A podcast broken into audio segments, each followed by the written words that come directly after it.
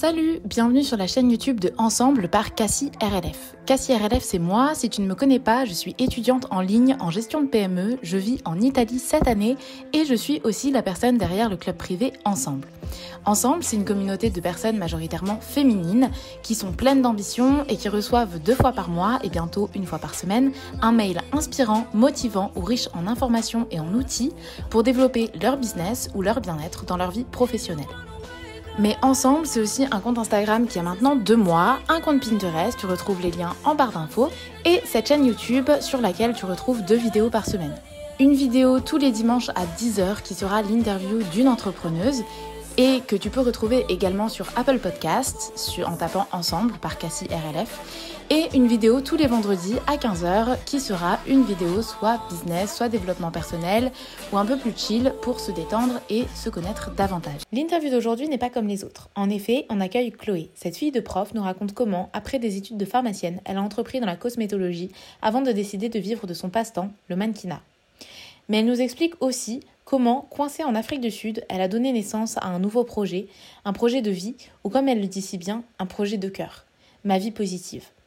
À la base, ma vie positive était un tas de gris-gris dans un carnet, et je veux pas te spoiler, mais un grave événement qui a failli détruire la vie de Chloé l'a finalement transformée pour le meilleur et a fait naître ma vie positive, le blog, mais aussi bien d'autres belles choses que je te laisse découvrir au cours de cette interview. Je te rappelle que tu retrouves la timeline et tout ce dont on parle dans la description de cette interview. Et si notre échange te plaît, n'oublie pas de laisser un petit j'aime ou 5 étoiles, de le commenter et de le partager sur les réseaux sociaux en nous mentionnant pour qu'on te remercie et que nous te fassions un petit coucou. Bonne écoute Bonjour Chloé, bienvenue et merci d'avoir accepté mon invitation. Avec plaisir, vraiment, je suis très contente d'être là. Génial. Alors, je t'aurais présenté un petit peu dans euh, l'introduction de cette interview, mais j'aimerais savoir comment toi, tu te présenterais toi-même. Alors, comment je me présenterai? Voilà, il y a beaucoup de choses à dire. Alors, je vais essayer de pas trop m'éparpiller ou de te spoiler les, prochaines questions peut-être. Hein. Euh, moi, comment je me présenterai? Euh, Si je parle pas de mon travail ou autre, je dirais que je suis euh, une fille pleine de vie, pleine de ressources, qui tout doucement fait un chemin de vie où je suis de plus en plus en accord avec moi-même. Je me découvre, je me découvre chaque jour aussi bien dans les parts de lumière ou des parts un peu plus compliquées. Euh, donc voilà, donc c'est surtout comme ça que je me vois. Je suis une fille euh, très ambitieuse, qui a beaucoup de rêves, qui euh, aussi parfois peut se faire peur par ses rêves, qui voit très loin. je suis aussi quelqu'un de très, on va dire, je, suis un petit peu plus spirituelle qu'avant. J'ai développé beaucoup de choses en moi. Donc je suis une fille plus calme, plus douce, plus dans l'amour que pendant un moment de ma vie où qui euh, voilà, j'étais plus speed, euh, j'étais toujours à 2000 à l'heure. Donc voilà, c'est un peu comme ça que je me vois. Je pense que c'est un peu aussi comme ça que les gens euh, me voient. Donc c'est vrai que je me dis, bon, bah ça va. Comment je me sens et comment on me voit, c'est en phase. Donc, donc voilà, si je parle, on va dire, de, de l'aspect intérieur, plus émotionnel, c'est ça que je vois. si maintenant je parle d'un point de vue un peu plus professionnel, euh, bah, je dirais que j'ai une vie euh, avec beaucoup qui, où il s'est passé beaucoup de choses, où il y a eu beaucoup de métiers, beaucoup de rebondissements, où j'ai mis du temps peut-être à trouver, euh, à trouver ma voie ou à trouver peut-être quelque chose qui me touchait et qui était, on va dire, peut-être plus un métier de cœur. je suis quelqu'un qui pense pas qu'on puisse avoir un métier. En tout cas, moi, dans ma vie, je ne sais pas si j'aurais un métier J'en aurai un et je le ferai jusqu'à ma mort. Euh, je dirais que je vis d'expérience. Voilà, je me laisse un peu plus guider par ce qui peut arriver.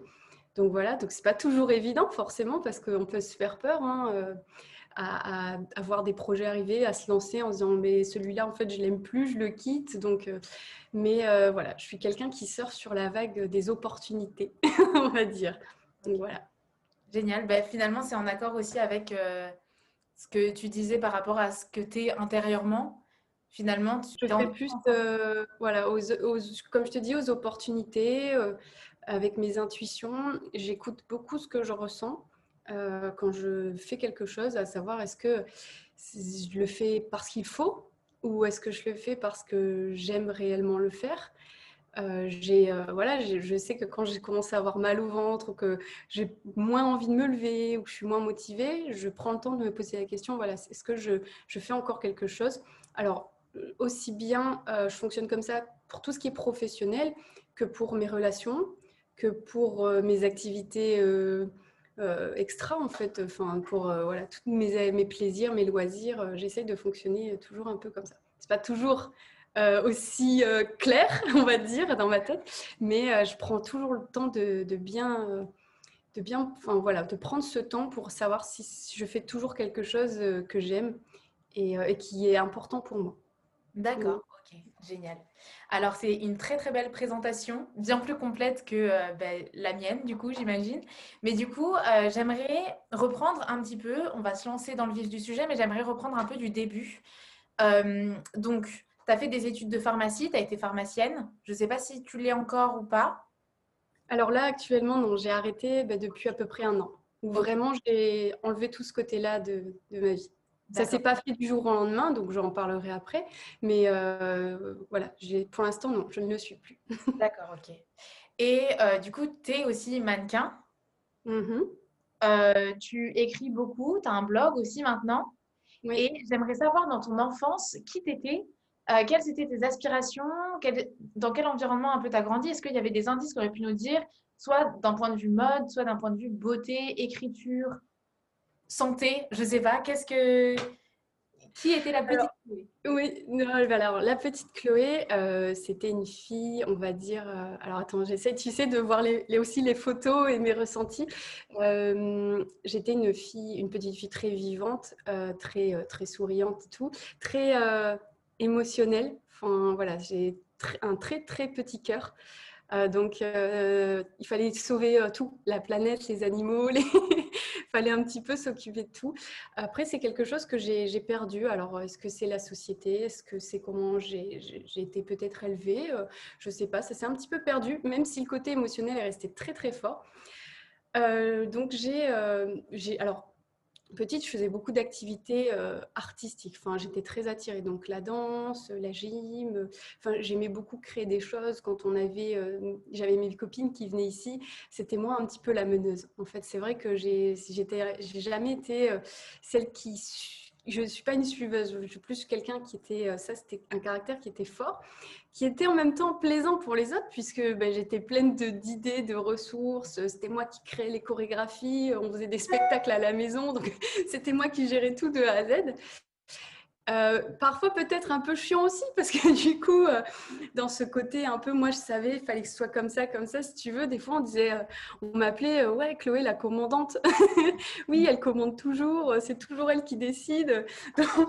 Donc, voilà forcément comme toute qualité bah, il y a du bon et enfin voilà il y a des on a les qualités de ses défauts les défauts de ses qualités. Donc voilà j'étais un petit peu cette, cette petite fille. Très vite, bah, j'ai alors j'ai voulu être dans la santé au moment où j'ai fait ce choix. Aujourd'hui, je ne sais pas tout à fait répondre à la question est-ce que c'est un choix que j'ai fait moi seule ou est-ce que mes parents m'ont influencé?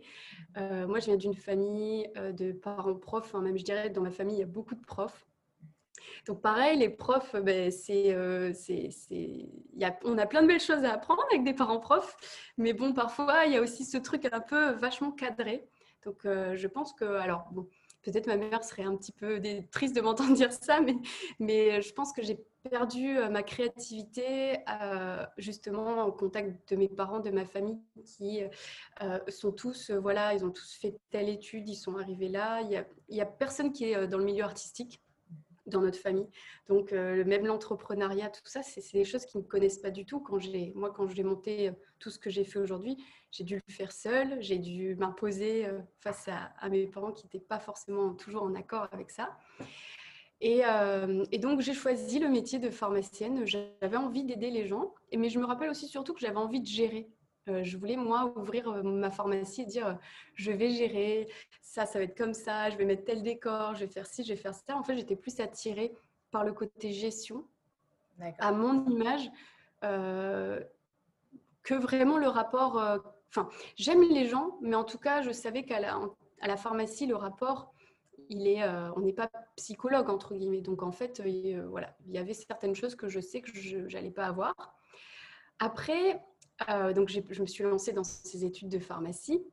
En fait, à la base, je crois que je voulais être médecin. Et puis, ma mère m'a dit, mais c'est compliqué un stage chez le médecin. Va faire un stage à la pharmacie du coin. Et, puis, en fait, ça m'a plu. Ça m'a vraiment plu pour le coup. Donc, voilà. Je me suis lancée, tête baissée dans mes études. Hein, donc voilà. Donc, j'ai passé mes... Donc, c'est 5 ans, pharmacie. 6 ans d'ailleurs, même maintenant, je crois. Ouais, c'est 6 ans. Je sais plus parce que ça change.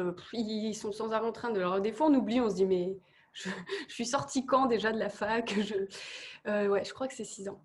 Et euh, en fait, je suis partie euh, tête baissée dans ces études qui ben, me semblaient me plaire. Aujourd'hui, avec du recul, j'ai eu énormément de signes qui m'ont montré que quelque chose n'était pas en accord complètement avec moi puisque très vite, quand tout le monde payait ses études en allant à la pharmacie le samedi matin, les jours où il n'y avait pas cours ou le soir, et ben moi, j'allais danser.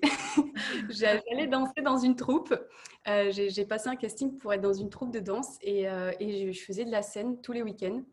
Donc, je voyageais beaucoup. Alors, je partais avec mes cours, mais voilà. Mais en fait, je me rendais compte que c'était ça qui me faisait vibrer.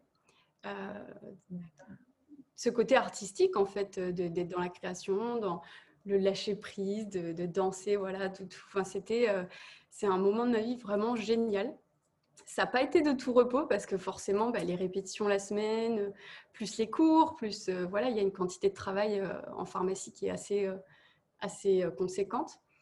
Mais voilà, très vite aujourd'hui, avec du recul, je me dis, mais la pharmacie m'appelait pas tant que ça, quoi, parce qu'au final, euh, je faisais tout pour, euh, pour le fuir. Euh, j'ai, dès qu'il y avait des activités comme ça artistiques, donc je continuais la danse, je voulais faire encore de la gym. Le week-end, je, voilà, j'étais dans des, dans des balles dansants qui, qui sont surtout dans le nord de la France. Donc voilà, donc je, je regrette pas ce parcours, mais très, très vite j'ai eu des signes. Alors après, j'en ai eu d'autres qui font aussi que j'ai arrêté la pharmacie ou autre. Mais je pense que quelque part, euh, je, le fuyais un petit peu.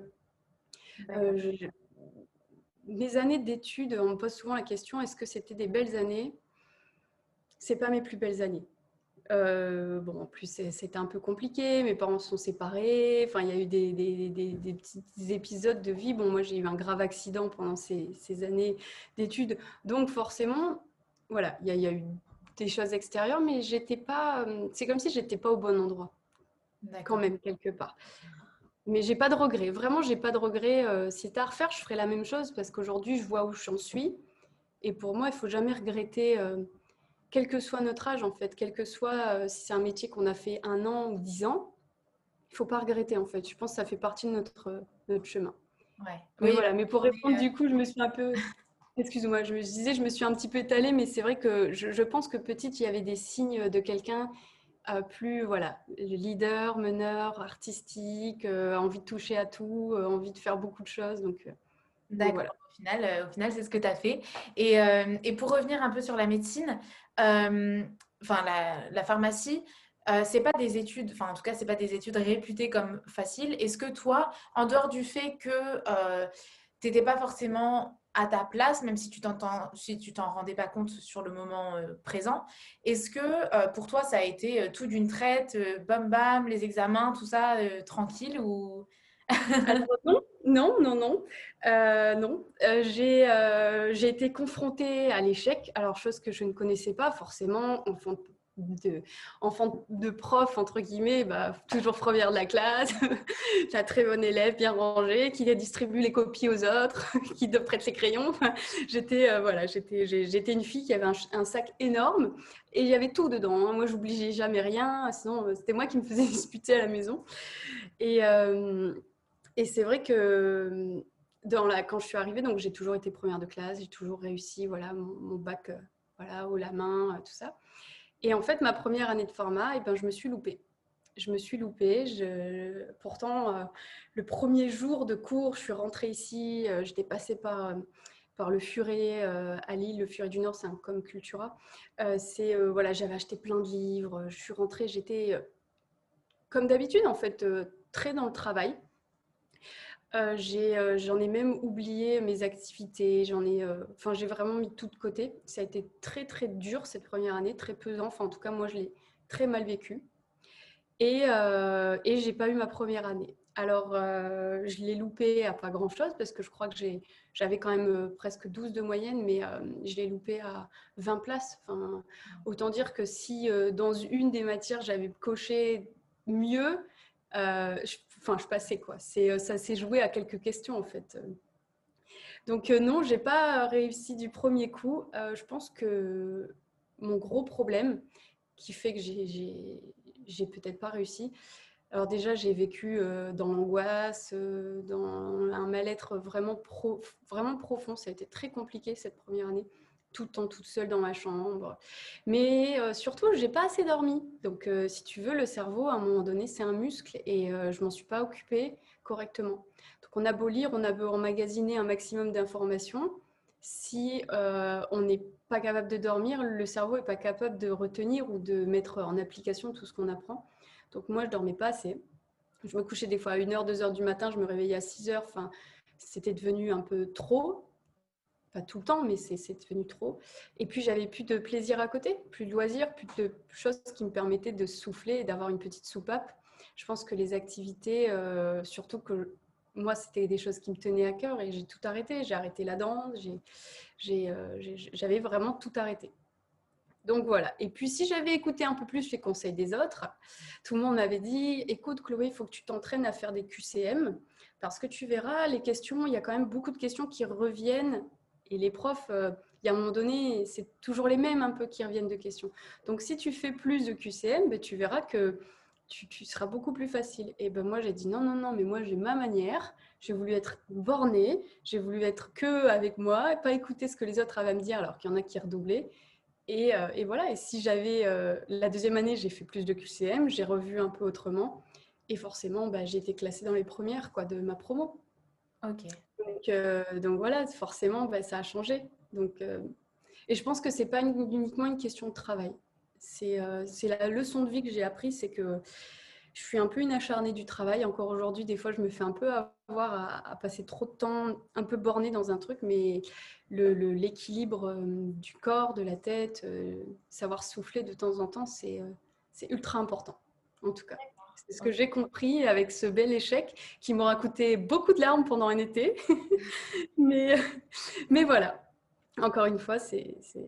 Puis après, donc, les années, elles sont beaucoup plus simples les, après les, jusqu'à la sixième année. C'est beaucoup plus facile, donc euh, j'ai, repris les sorties, j'ai redécouvert, euh, voilà, redécouvert vraiment la vie étudiante à Lille, euh, où je sortais beaucoup pour le coup. J'étais redevenue la fille qui sortait énormément. donc, donc voilà. C'était ma petite leçon pendant mes, ce cursus. D'accord, génial. Et du coup, à ce moment-là, enfin pendant ces années d'études, est-ce que tu t'es dit, euh, à ce moment-là, est-ce que quand même tu t'es posé un peu des questions? Est-ce que tu t'es dit peut-être que c'est pas ce que j'ai envie de faire? Ou c'est que une fois que tu en es sortie et une fois que tu as été pharmacienne, que euh, vraiment tu t'es dit euh, finalement non? Je dirais que c'est quand même plus à la fin.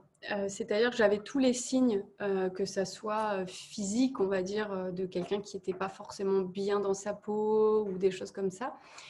Euh, de fuite. Hein. Comme je disais, je, moi, je ne payais pas mes études euh, en allant à la pharmacie. Donc, il y avait beaucoup de signes. Mais à ce moment-là, moi, pendant ces années-là, non. J'étais encore sûre que j'allais sortir, que j'allais ouvrir ma pharmacie. Euh. Et puis, du coup, le fait de ne pas m'être confrontée à travailler en pharmacie, moi, je l'ai découvert qu'au bout de la sixième année, c'est-à-dire le, stage de dernière année qui, dure toute l'année. En fait, on est dans, dans, une pharmacie. C'est là que j'ai réellement fait, découvert le métier de pharmacienne. C'est là que je, je, je me suis dit, OK, en fait, c'est ça d'être au comptoir, il y a ça à faire. Alors qu'avant, ben, je l'avais touché du doigt très petite, mais je ne m'étais jamais retrouvée de nouveau dans une pharmacie. Ou alors, très rarement, une journée ou deux pour remplacer une copine, pour l'aider. Enfin, mais quand on vient remplacer une journée ou deux, souvent, on fait pas vraiment le job de pharmacien, on fait, on fait euh, plus le job soit du préparateur, soit on range pas beaucoup les commandes, enfin, on fait, on fait pas c'était pas exactement ça. Donc, je, suis tombée un petit peu. Euh, ça a été un petit peu euh, brutal, forcément, quand je suis arrivée en pharmacie. Et puis, bah, de toute façon, c'est plusieurs petites choses hein, qui ont amené à, ce changement. Et après, le mannequinat, c'est quelque chose que j'avais aussi commencé pendant mes études. Mais bon, c'était. Euh, quelque part, non, je voulais être pharmacienne. Donc tout ce que je faisais, c'était juste pour payer mes études, c'était cool. J'avais deux, trois jobs de temps en temps, mais quand je dis de temps en temps, c'est vraiment rarement, même pas un job par mois en mannequinat. Je faisais plus des photos pour moi, ça m'éclatait, c'était cool. On avait des belles photos de nous. Euh, on va dire, à l'époque, ça me flattait mon ego. Euh, j'étais là, c'est cool, j'ai des photos. Enfin, forcément, j'étais plus jeune, donc je voyais les choses autrement. Aujourd'hui, je ne fais pas du mannequinat pour les mêmes raisons, parce que avant, je pense que c'était plus pour retrouver confiance en moi. C'était plus pour me valoriser, pour avoir l'impression que ah, j'étais bien ou autre. Aujourd'hui, je sais que c'est plus du tout pour ça que j'ai gardé ce métier. Mais euh, ouais, non, pendant mes études, franchement, je me suis pas du tout euh, posé la question. J'ai tout mis de côté pour être pharmacienne, ouvrir ma pharmacie et, euh, et lancer ma vie, quoi. Et, et, voilà, en pensant que j'aurais un chemin de vie. D'accord. Voilà. Ok. et tu m'as fait une super transition du coup parce que j'aimerais savoir comment enfin, tu t'es lancée dans le mannequinat? Alors le meeting, etc. Parce que, enfin, à côté des études, c'est pas. Ouais. Alors en fait, euh, il y avait une, il y avait une agence sur l'île. Et en fait, pour être tout à fait honnête, alors ça, c'est pour le coup, c'est vrai que c'est pas la partie de, de ma vie, mais encore une fois, elle est là. Mais c'est pas la partie que je préfère. Mais j'ai fait des élections de Nice en fait. D'accord. Je petite, euh, petite, j'entendais toujours. Euh, alors moi, hein, déjà, j'avais envie, mais euh, j'entendais mes parents, mes grands-parents me dire Ah, tu, tu pourrais la Miss France. Puis alors, je sais pas, moi, dessus dans ma tête, c'était Ouais, ouais, je vais pouvoir faire ça. Et puis en fait, un jour, il y a eu une élection, puis j'y suis allée. J'ai donc j'ai fait les petites élections à côté de chez moi, et puis je suis arrivée à l'élection de Miss Nord-Pas-de-Calais avant Miss France. Bon, j'ai vu l'envers du décor, j'ai vu d'autres choses se passer. Euh, heureusement pour moi, j'ai très vite arrêté parce que c'est un milieu très particulier. C'est encore différent du mannequinat, hein. c'est très particulier. Mais voilà, c'était une belle expérience. Et en fait, suite à cette élection euh, que je n'ai pas remportée, euh, je suis partie. en fait, j'ai été repérée par l'agence de Lille qui était dans le jury et qui derrière m'a contactée en me disant ce serait bien que tu passes à l'agence. Mais euh, voilà, après, euh, quand je me suis inscrite dans l'agence, moi, je me suis dit, ah, c'est bon, je vais avoir plein de jobs et tout. Non, c'est pas aussi simple que ça. Ça demande, euh, alors, ça demande un travail aussi de nous, puisque ben, ça veut dire faire attention à soi, d'être mannequin quelque part. Des fois, c'est même fatigant d'avoir les ongles impeccables, toujours bien les cheveux comme ci, comme ça. Euh. Enfin, je veux dire, c'est le corps. Alors, contrairement à ce qu'on pense, il n'y a pas de, ils nous disent pas, euh, vous devez maigrir, vous devez ci, vous devez là. Ça, c'est pas. Enfin, en tout cas, pas dans les agences que moi j'ai. Mais forcément, ça demande. C'est que photo. Oui. Enfin, c'est-à-dire. Euh, là, podium. Ouais, ben j'en ai fait un petit peu.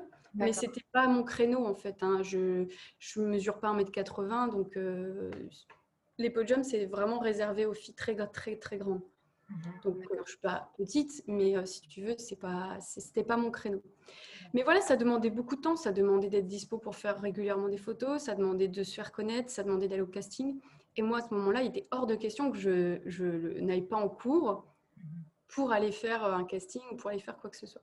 Donc en fait, forcément, ça n'a pas avancé. Ça, le mannequinat, c'était bon, bah ouais, je suis inscrite à l'agence, il y a, y a, ma tête sur le site mais je, ne peux jamais être dispo. Donc, euh, ben, ça n'évoluait pas. Le seul travail que j'ai eu et qui m'a marqué, c'est que j'ai fait une séance photo pour euh, Domios de Decathlon pour euh, de, la danse classique. D'accord. J'avais fait de la danse, tout ça. Donc voilà, c'était mon premier job. Et franchement, je crois que j'en ai pas eu derrière pendant 5-6 mois. Hein. enfin, donc, donc voilà, c'est mais bon, ça me faisait du bien de me dire que voilà, j'étais dans une agence. Mais voilà, ça, ça donnait rien en fait, rien par manque de temps et manque aussi peut-être quelque part d'investissement aussi de ma part parce que bah, c'était pas mon projet de vie, c'était pas mon gros projet. C'est bien en plus, mais voilà, c'est ça demande quand même du travail. Et ça, du coup, euh, c'était un an avant euh, ta dernière année, parce que ta dernière année, c'était en pharmacie, on est d'accord euh, ma dernière année. Euh, ouais, alors euh, quand est-ce que j'ai commencé le mannequinat? Ouais. Je, je l'ai commencé quand j'étais en troisième année. Enfin, j'ai dû être repérée, j'étais en deuxième ou troisième année. Et donc j'ai été repérée assez vite pendant mes études, mais j'ai voulu absolument les terminer. Donc donc c'est quelque chose qui est resté en suspens tout le long de mes études.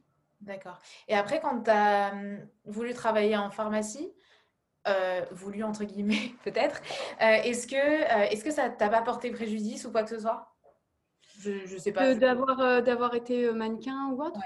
Bah, non, en fait, ça m'a pas porté préjudice au niveau de, du fait d'être recrutée, enfin, d'aller de, voir des pharmacies pour travailler. juste que hum, j'ai su après coup que le, le premier stage que j'ai fait, en fait, ils ont tapé mon nom sur Internet parce qu'aujourd'hui, il faut faire attention à ce qu'on fait parce que les, on, tape Chloé Tranchant sur euh, Google, euh, on a beaucoup de choses. Et, du coup, euh, ils, sont, ils se sont rendus compte qu'ils prenaient ça pour des infos comme ça, sauf qu'en fait, ils ont commencé à avoir des élections de mise.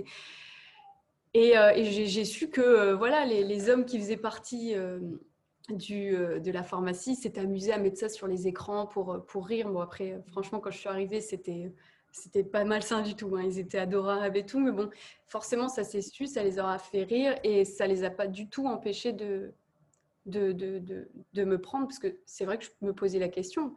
Euh, bah oui, est-ce que ça va pas Alors, le mannequinat, bon, ça va, mais les miss, ça peut paraître un peu. Euh, voilà, on ne voit pas toujours une forme d'intelligence derrière. Hein. Aujourd'hui, bon, il s'arrange aussi euh, avec tout ça pour, euh, pour mettre des filles de plus en plus cultivées et tout. Donc, c'est, on évolue quand même. Hein. Je veux dire, euh, la femme, elle est plus réduite, oui, parce qu'elle fait un peu de mise ou de beauté et tout. Bon, tout de suite, elle est bête, heureusement pour, pour nous. Mais non, ça ne m'a pas porté préjudice. Par contre, ça m'a énormément porté préjudice pendant mes études.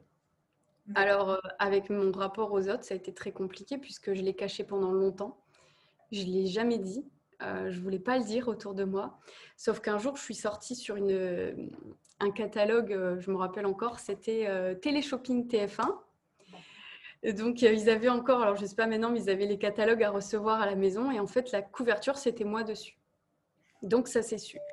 Il y en a un qui a ramené le catalogue et toute la fac a été au courant. Et là, ça a été un peu plus compliqué à gérer parce que ben, j'avais des remarques ou j'avais des questions où on se posait la question mais tu peux pas faire les deux, c'est pas compatible où j'ai vu des gens s'éloigner de moi. Ou, enfin, là, c'était un peu plus dur à gérer, on va dire. Mais au niveau de, de, moi, de mon travail pro, une fois que j'étais diplômée ou autre, j'ai jamais eu de problème euh, avec le fait de faire les deux.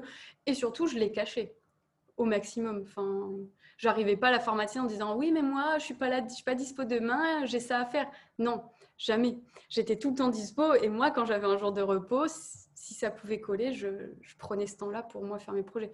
Mais les gens ont été au courant des fois très longtemps après. D'accord, ok, génial. Donc là, c'est très clair pour nous, je pense. Euh, du coup, tes études, comment ça s'est passé, ton mannequinat, le début en pharmacie. Et donc, bah, raconte-nous un peu pourquoi, comment ça s'est passé, ton départ et, euh, et tout, euh, tout ce... Enchaînement derrière. Tout cet enchaînement, ouais. Alors, du coup, j'ai été diplômée, j'ai commencé à travailler en pharmacie. franchement, je m'éclatais. Enfin, j'avais une super équipe, euh, j'ai fait des stages super, donc euh, c'était vraiment cool.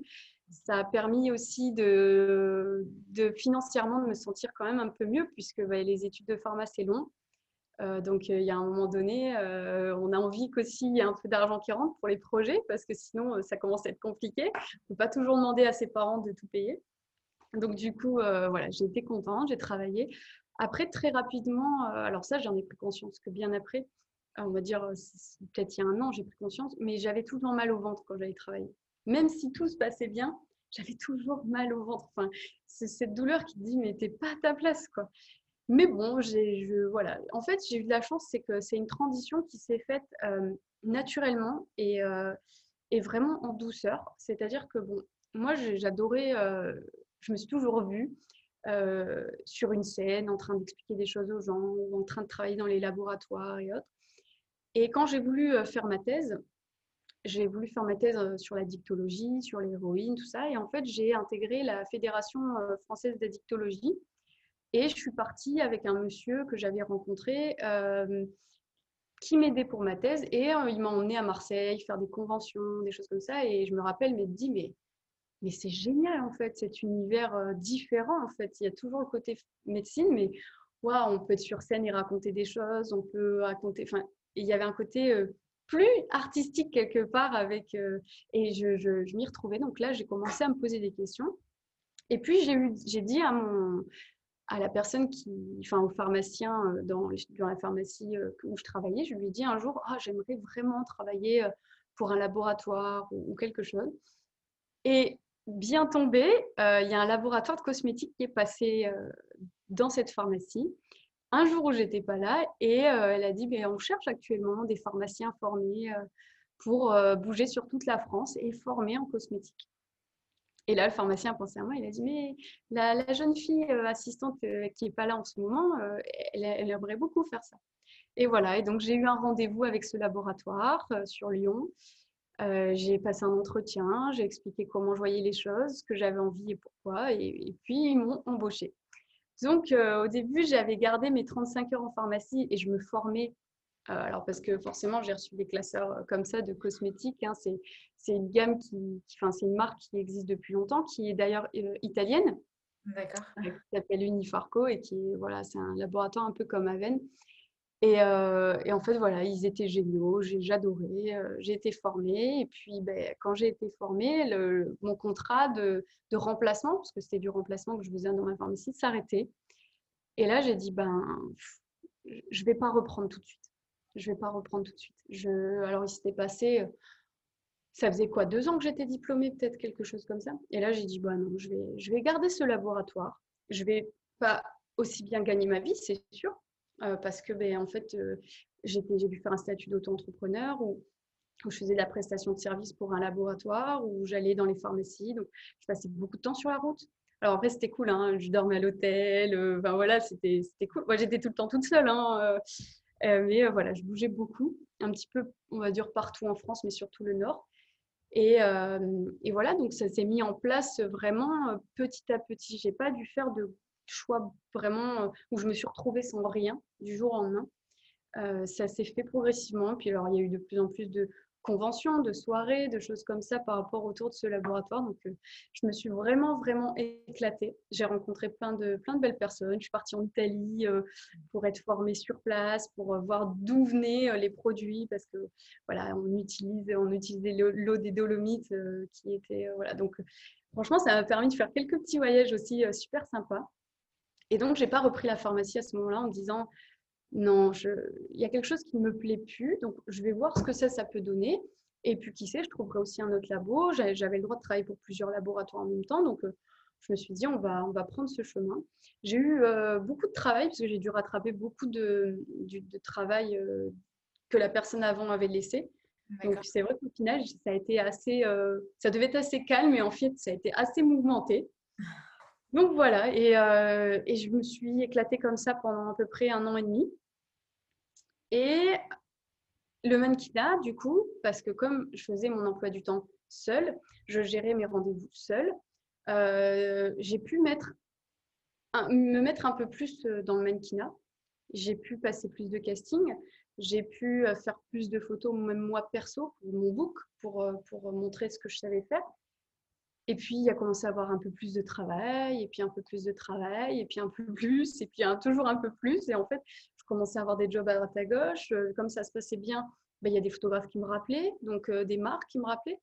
Et en fait, ça commençait à être. Euh, ça faisait beaucoup, quoi, parce que du coup, là, j'avais plus une minute à moi. Enfin, vraiment, je travaillais les week-ends, je Enfin, je, sentais que ça commençait à être compliqué. Et puis, en fait, quand j'ai appelé le laboratoire pour faire un peu le point, donc ça, c'était. c'était, on va dire, août dernier. Ok là, mais l'année dernière. Et là, en fait, ils m'ont dit que ben, clairement, il n'y avait pas trop de possibilités d'évolution avec eux, puisque ben, les, postes euh, un peu plus au-dessus, avec plus de responsabilités, demandaient euh, clairement énormément de temps. Et je trouvais que par rapport au temps donné, euh, ce n'était pas forcément hyper valorisant. Et le poste que j'avais, moi, à part avoir plus de pharmacie, c'était le, le, seul truc que je pouvais faire. D'accord.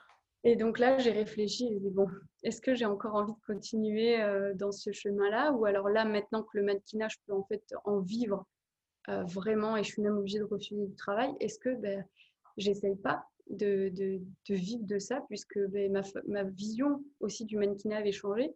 Elle me donnait euh, beaucoup de liberté puisqu'on ne travaille pas tous les jours. Donc il y a beaucoup de, moments où on est chez nous et en fait tous nos projets, d'autres projets peuvent voir le jour c'est un métier qui, euh, parfois, en fonction des pubs, en fonction des marques, peut être bien rémunéré, très bien rémunéré pour ce qu'on a à faire, entre guillemets. Et je trouvais que ça génial, en fait, l'association de pouvoir voyager, d'aller loin et d'avoir autant de temps libre pour mon bien-être, pour, pour d'autres projets à côté de cœur. Même si à l'époque, je ne savais pas encore trop mes projets de cœur, je me suis dit, ben, je saisis l'opportunité. voilà, après, c'était, ça n'a pas été brutal. Il y a les petites choses, les éléments sont arrivés au fur et à mesure et ça s'est réorganisé tout doucement.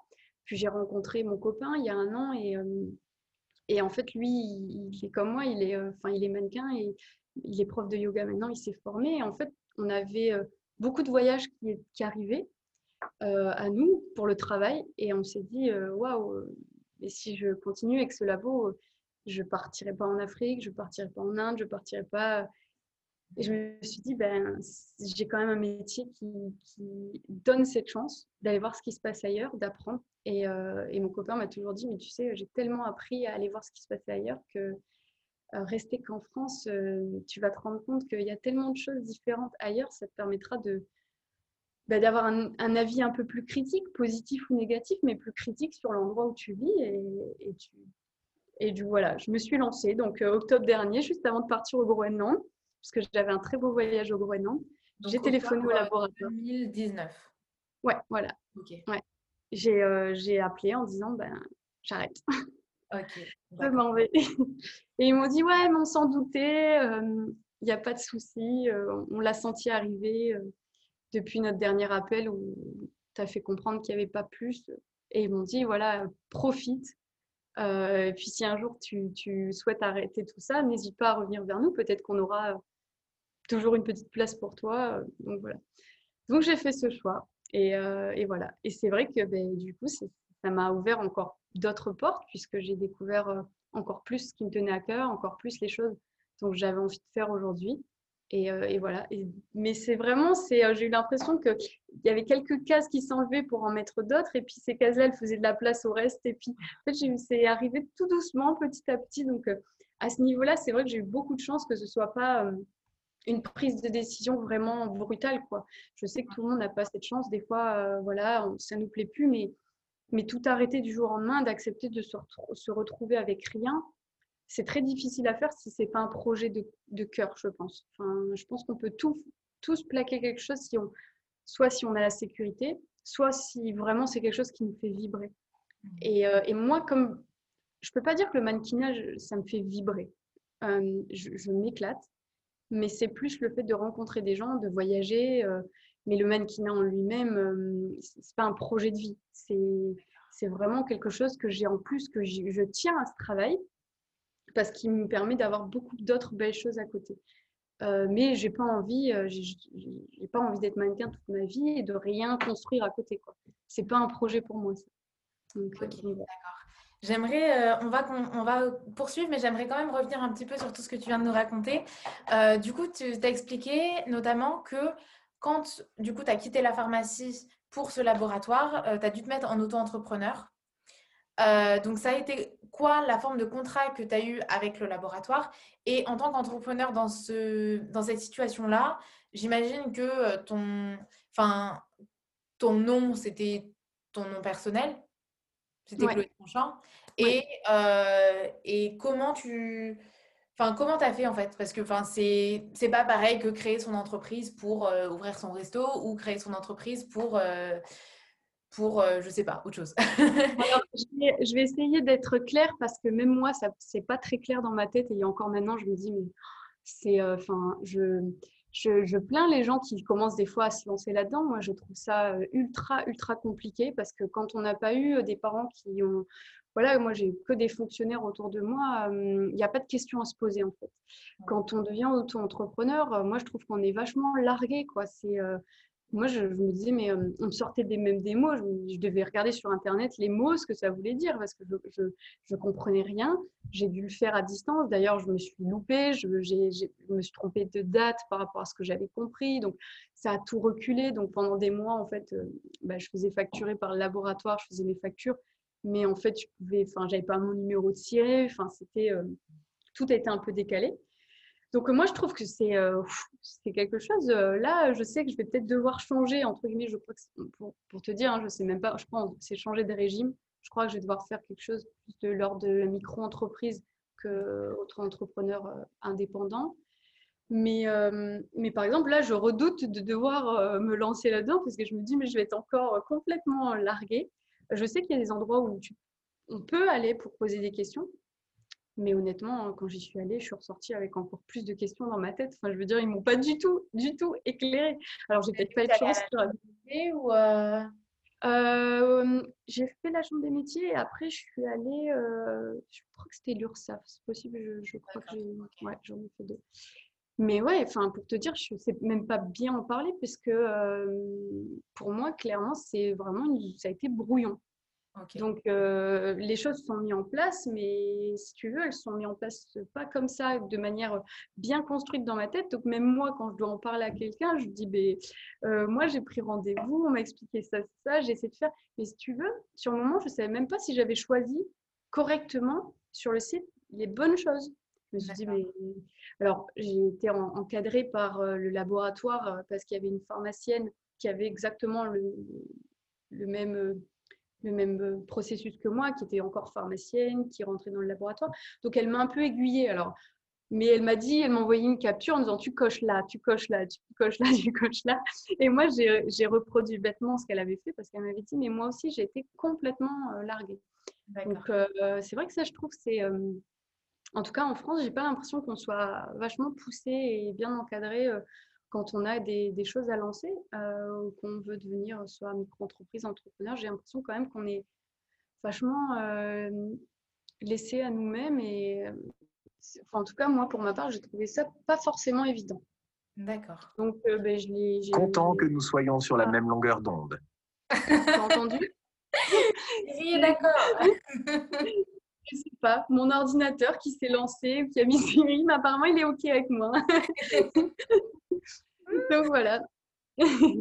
Euh, et du coup, je sais plus, ouais, tu me demandais par rapport au truc d'entrepreneur. Donc ouais, moi, j'ai pas trouvé ça simple. Après, je sais que j'ai coché, euh, enfin, j'ai demandé de la prestation de service.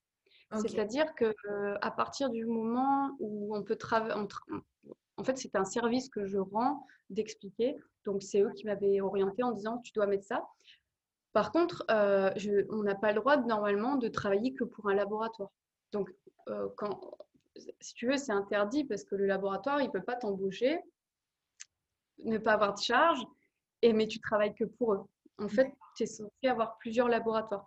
C'est aussi pour ça que j'ai eu d'autres petits contrats avec d'autres laboratoires où j'ai fait un peu cette démarche de présentation. Euh, mais bon, euh, dans l'ensemble, mon plus gros client, ça restait ce laboratoire. Mais normalement, on est, à partir du moment où on fait de la prestation de service, on ne peut pas travailler que pour un employeur. C'est pas possible. Voilà. Légalement, c'est euh, c'est faut faire d'autres choses avec. Donc ça va, j'avais d'autres petites activités à côté. Euh, on me plaçait sur des, des avec les connaissances que j'avais en pharmacie, euh, je, l'utilisais aussi pour d'autres trucs. Mais, Voilà. Mais de ce que je me rappelle, c'était pas un super, c'était pas super clair à ce moment-là dans ma vie. J'étais, je nageais complètement. Et en ce qui concerne la compta, etc., tu gérais ça toute seule aussi ou? Ouais, ouais, ouais. J'ai vraiment dû gérer ça toute seule. Bah oui, parce que plus mes parents, quand je leur posais des questions, ils me disaient, mais je sais pas. Quand je posais des questions autour de moi, il y avait personne, je sais pas. Donc, euh, bah voilà, je, je sais que hum, pour faire mes impôts, je, suis allée directement au centre des impôts, où euh, la, la, dame m'a vraiment expliqué par rapport à ce que je faisais, où je devais remplir, où je devais cocher, tout ça. Euh, parce que forcément, quand je voyais le nombre d'endroits possibles, je me dis, mais en fait, je pourrais être là, je peux être là, mais je peux être là, bah, je suis où en fait c'est vrai que j'ai dû me déplacer, j'ai dû, j'ai pris rendez-vous. Et après, je sais qu'au niveau de l'URSSAF, euh, c'est tous les, euh, tous les trois mois que je, je mettais ce que je touchais et que je reversais une part. Et comme j'avais l'ACRE, qui est une, une, aide qui réduit le pourcentage en fait les premières années, euh, ça, ça, me permettait au début, quand je me suis lancée avec ce laboratoire, de ne pas avoir beaucoup à reverser euh, au niveau de C'était quoi l'acre? C'est euh, sous quel. L'acre, en fait, si je me rappelle bien, j'ai eu, c'est une aide que j'ai eue grâce à Pôle Emploi. En fait, c'est au niveau, c'est Pôle Emploi qui m'a parlé de ça. D'accord. Parce que forcément, quand j'ai arrêté la pharmacie et que j'ai été dans cette petite transition laboratoire, euh, il y a eu un moment où je suis allée chez Pôle emploi et où j'ai demandé en fait justement du coup d'avoir une allocation, enfin une indemnité. Et c'est eux qui m'ont dit, mais euh, au niveau de, de, votre statut, vous pouvez bénéficier de l'ACRE pendant quelques temps, donc pendant trois ans, et c'est dégressif, ce qui permet de ne pas être tout de suite à 20, plus de 20%, mais en fait, on est à 6 ou 5, et puis, et puis ça augmente au fonction des années. Et après, on ne l'a plus, par contre. Donc, ça nous laisse en fait trois ans avant de reverser une certaine somme qui est, qui, est plus de 20%. D'accord, ok. Et, euh, et, là, du coup, ce que tu viens de dire, c'est que au niveau. Euh, donc, tu es allé chez Pôle emploi pour demander une indemnité. J'imagine que euh, ça, c'est parce que tu as eu une rupture conventionnelle ou. non, c'est pas. Généralement. Non, c'est parce que moi, j'ai fait. en pharmacie, j'ai jamais fait de. J'ai jamais eu de CDI ou autre. En fait, ah c'était que, c'était que des petits emplois en fait, de remplacement. Et quand ça a pris fin euh, et que je suis allée les voir, ils m'ont dit oui, euh, vous avez travaillé assez en pharmacie. Euh, enfin, j'avais assez travaillé dans ma vie pour, pour avoir le droit à quelques, quelques jours, qui n'était pas rien, puisque c'était quand même, ça m'a aidé pendant, ça m'a bien aidé pendant deux ans. D'accord. Pas tous les mois, mais en tout cas les mois où il y avait un peu moins de labo, ou les mois où il n'y avait pas encore toujours énormément de, de, ça m'a permis de, combler euh, ce petit trou que, j'avais. Donc vraiment, ça m'a beaucoup aidé. Après, pour être honnête, ça m'a fait euh, tout drôle la première fois que je suis allée chez Pôle Emploi, puisqu'on a beaucoup d'a priori euh, envers les gens qui, sont demandeurs d'emploi, qui vont chez Pôle Emploi, tout ça. On a beaucoup d'a priori parce que ben, moi, dans ma famille, j'entendais des remarques qu'aujourd'hui, je, je, ne tolérerais même plus d'entendre ça, mais ah ouais, quand tu n'as pas de métier, euh, quand tu es au chômage, que tu fais rien, que tu, tu squattes ton canapé, entre guillemets, pour pas dire d'être vulgaire, mais en gros, euh, tu vas chez Pôle emploi. Euh, non, enfin, non. Aujourd'hui, c'est pas, ça ne sert pas qu'à ça. Ça sert aussi justement pour. On a de la chance en France d'avoir beaucoup d'aide. Il faut s'en servir. ça fait pas de nous des fainéants, ça fait pas de nous des gens qui ne vont pas travailler. et c'est juste une transition de vie. Et si ça peut nous aider à, arriver à plus loin et à plus grand, euh, eh ben c'est OK, il n'y a pas de problème, il ne faut pas en avoir honte. Moi, je sais qu'encore beaucoup de gens autour de moi, parfois, ont peur de dire ou ont un peu honte de, de, devoir euh, bah, être aidé à un moment de leur vie ou de devoir aller chez Pôle emploi. Il n'y a, pas de honte. Euh, le tout, c'est de savoir pourquoi vous y êtes, pourquoi vous y allez et votre motivation derrière et les projets qui, qui suivent. Mais mais il n'y a faut pas avoir de, de, problème avec ça. Je veux dire, la France a mis beaucoup d'aide en place. Euh, il suffit de voyager pour voir que c'est pas partout pareil. Donc euh, maintenant, il faut en profiter. Et moi, j'en ai profité et sans regret, même si la première fois que je suis allée là-bas, franchement, j'étais pas complètement en accord avec moi. Je me disais merde, ben, parce que j'étais restée sur l'opinion euh, de famille, sur le fait que ben, personne n'avait été déjà chez Pôle emploi. Personne dans ma famille s'était retrouvé. Et, du coup, forcément, j'avais l'impression d'être un peu enfin, je le voyais un peu vraiment de manière négative. Hein. Pour moi, j'étais la pauvre qui foutait rien et qui allait chez Pôle emploi pour avoir un peu. Alors que c'est pas du tout le cas. C'est pas du tout le cas. Ça m'a pas empêché de travailler, d'avoir des projets, développer de, grandes choses. Et heureusement que j'ai eu euh, cette période. Ça aurait pu être moins facile.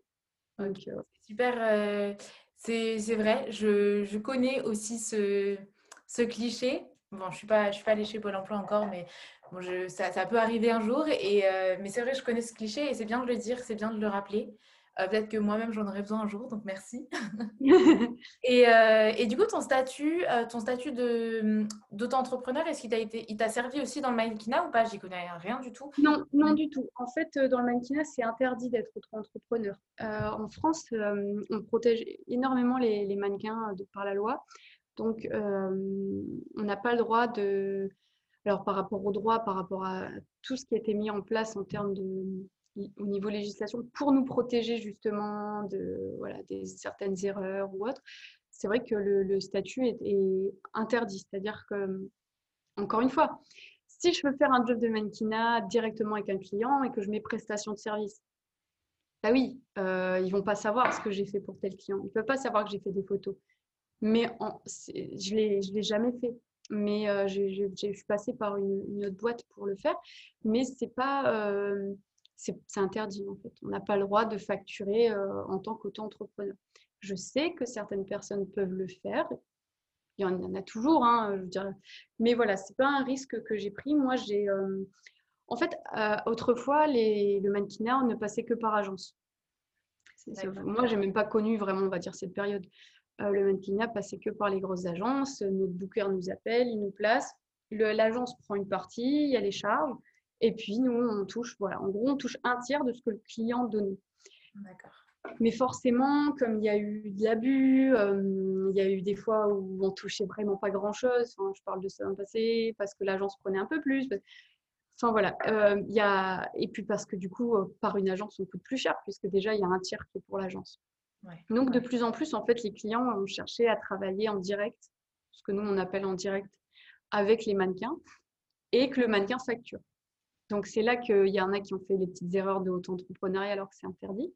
Mais sinon, euh, il existe d'autres, d'autres moyens. Moi, aujourd'hui, je, je, travaille avec une agence de mannequinat qui, euh, qui place euh, certains mannequins et, et, qui, du coup, prend un pourcentage, mais qui n'a strictement rien à voir avec, avec ce que je pourrais avoir dans d'autres agences. Après, voilà, il n'y a pas de, de bon ou mauvais. Aujourd'hui, oui, c'est cool quand j'ai un client direct, puisque ben moi, je vais toucher peut-être un peu plus, ou le client, il va moins avoir le couteau sous la gorge parce qu'il va pouvoir. Euh, voilà, le, tarif, on voit ensemble. Donc, il y a un côté sympa. Je, c'est moi qui propose un tarif, on en discute. Donc, du coup, j'ai mon côté un peu où je gère euh, mon business, donc j'aime bien. Mais, euh, mais c'est vrai que j'adore aussi bosser avec les agences, puisque ça reste du travail très bien rémunéré. Et puis, ton agence, tu t'entends bien avec les personnes qui, te mettent sur le travail tu crées des affinités. Et, moi, j'aime tout autant aujourd'hui, même si je sais que peut-être je gagne moins comme ça, je préfère passer par agence parce que ben, tu es protégé, tu ne gères pas. au niveau des droits, si la personne d'un seul coup elle utilise la photo autrement que ce qu'elle avait dit, c'est l'agence qui gère. Donc, donc voilà, moi j'aime bien gérer mon business aujourd'hui, mes nouvelles choses, mais ça je préfère, franchement, je préfère laisser aux, aux, agences. Mais voilà. Mais oui, c'est interdit normalement.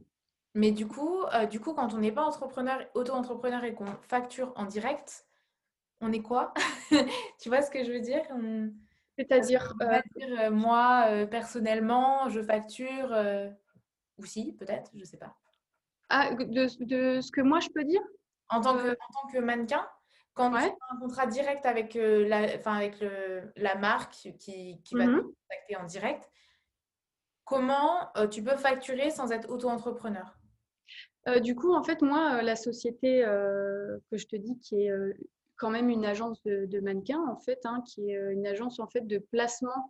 En fait, c'est une, une, agence qui place pas que des mannequins, qui place aussi des, des artistes pour l'événementiel, des chanteurs, des danseurs. En fait, si tu veux, moi, le client, je lui dis OK, il n'y a pas de souci, on discute du tarif.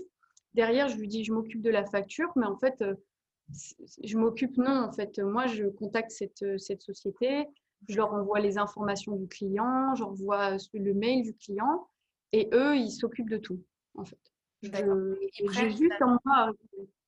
donc, ils prennent finalement toujours un pourcentage? Voilà, ils prennent un pourcentage, mais qui n'a rien à voir avec le pourcentage de. Voilà. Ok, génial. Euh, est-ce que, alors j'aimerais parler encore un petit peu euh, du mannequinat, après on va passer à la suite parce qu'il n'y a, a, pas que ça. Euh, alors j'aimerais connaître un peu ce que tu aimes et ce que tu n'aimes pas dans le mannequinat et je vais caler une deuxième question en même temps. Euh, comment ou est-ce que tu as dû faire un book? Alors, je vais répondre tout de suite à la question du book parce que c'est, on va dire que c'est quelque chose qui, qui, arrive au début.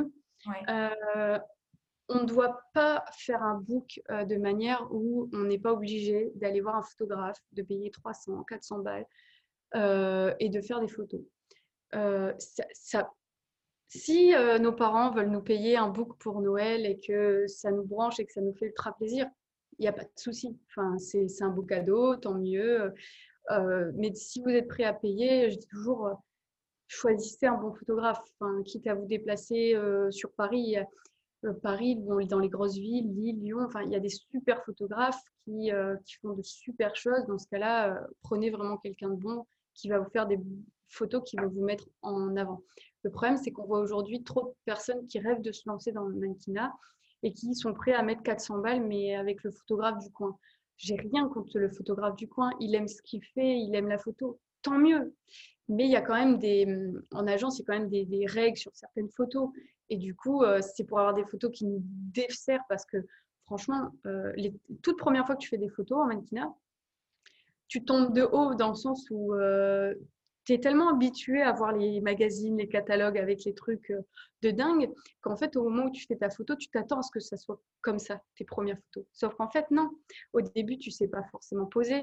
Tu places mal tes yeux, tes jambes, tes bras. Tu, enfin, voilà, t'es bancal quoi. Tu fais des trucs un peu bizarres en fait.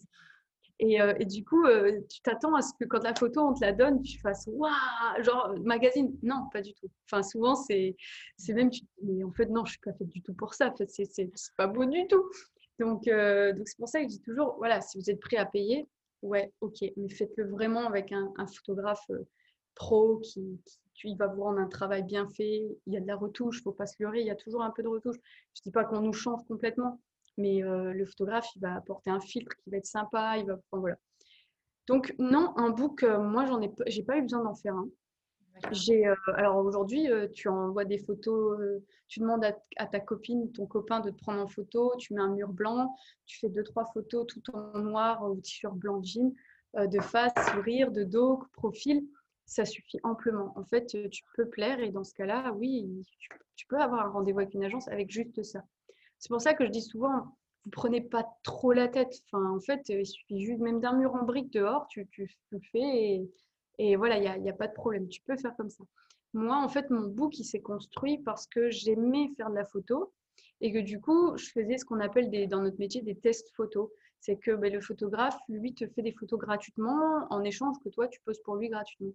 Et lui, il est content parce que ça lui fait des nouvelles photos où il teste peut-être des lumières, des choses. Et en fait, toi, euh, en contrepartie, tu récupères des belles photos que tu mets dans ton book.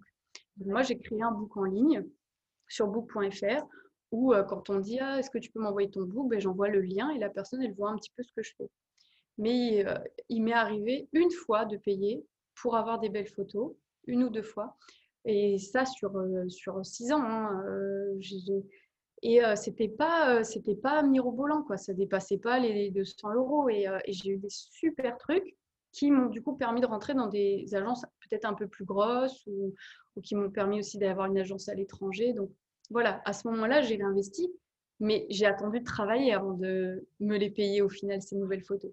C'était, euh, je, travaillais déjà sans ça. Donc euh, voilà, euh, je ne pense pas qu'on ait besoin, en tout cas, de payer pour un book. Je pense qu'il faut essayer de faire par nous-mêmes. Aujourd'hui, en plus, il y en a beaucoup qui ont des super téléphones, qui font de super photos.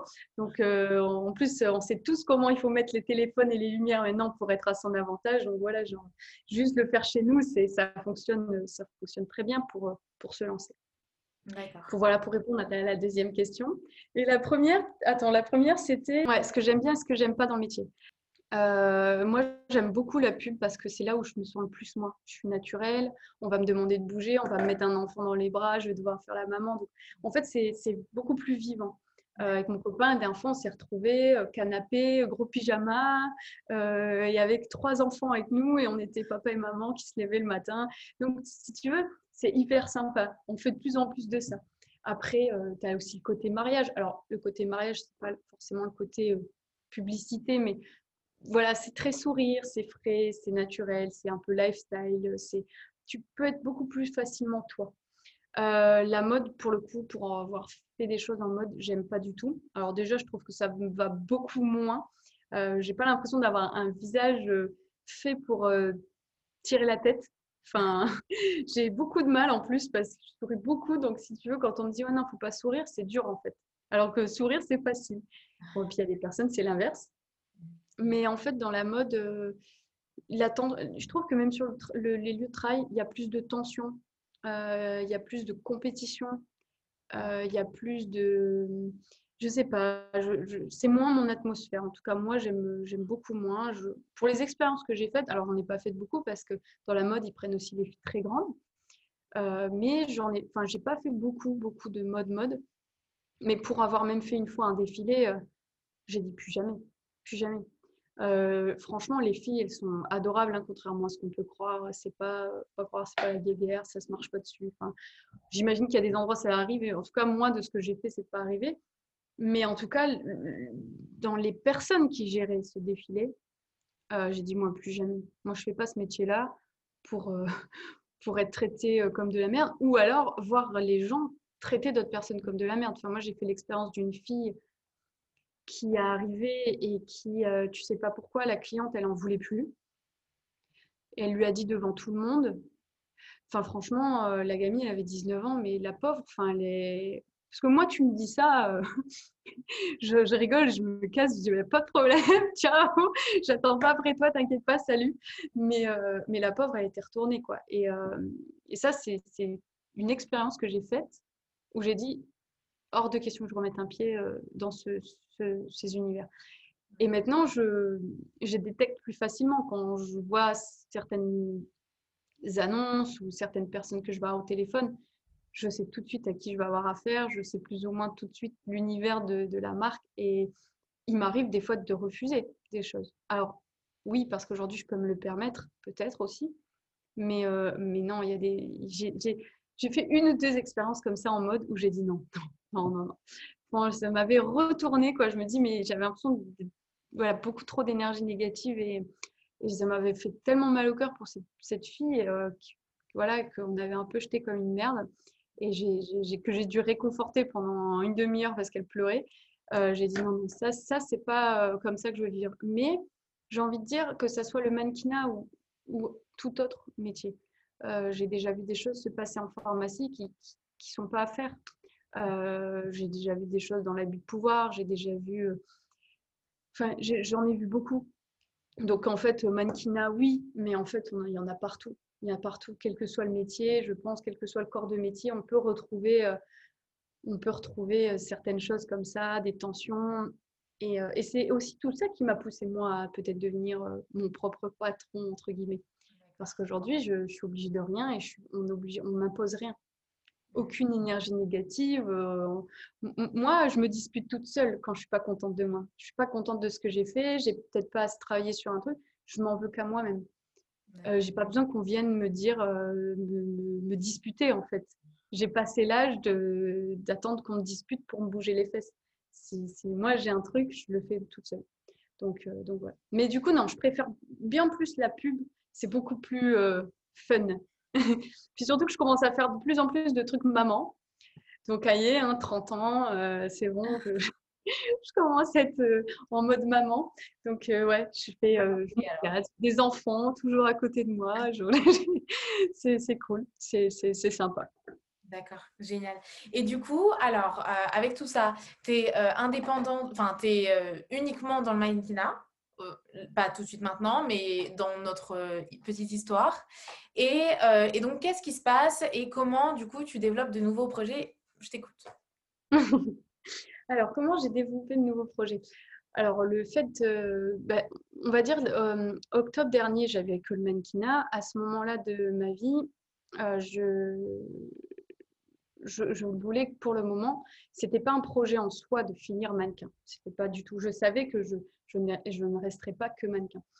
Même si c'est un métier que j'adore, même si on a beaucoup de choses à gérer, euh, intellectuellement parlant, j'avais besoin de faire quelque chose de créatif, mm-hmm. de, riche en fait. Euh, voilà, de, de, créer aussi peut-être mon petit truc, euh, mon univers, mais, mais sans avoir d'idée. Est-ce que ça allait être danser? Est-ce que ça allait être. Enfin, n'importe. Mais voilà.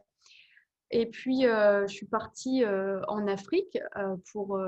on a fait quelques voyages en début d'année, ce qui m'a permis aussi d'ouvrir les yeux un peu. Je suis allée en Inde, bon, ça ouvre les yeux. Hein, aller au Groenland, c'est une autre façon de vivre, donc forcément. Et puis ensuite, on est allé en Afrique du Sud avec mon copain pour aller travailler avec notre agence sur place en Afrique du Sud. On était censé partir de janvier à avril et on est resté coincé avec le confinement. Donc, on est rentré en juin en fait. Euh, donc, euh, ben, ça s'est plutôt bien passé là-bas, euh, sauf qu'en fait, ben, j'ai vécu quelque chose auquel je m'y attendais pas du tout avant même de parler du confinement. Alors, l'interview était tellement intéressant, surtout à partir de ce moment-là, qu'il a duré 2h30. Du coup, j'ai décidé de le couper en deux et je t'invite à nous rejoindre dimanche 10h pour la suite de l'interview. et je te fais des bisous.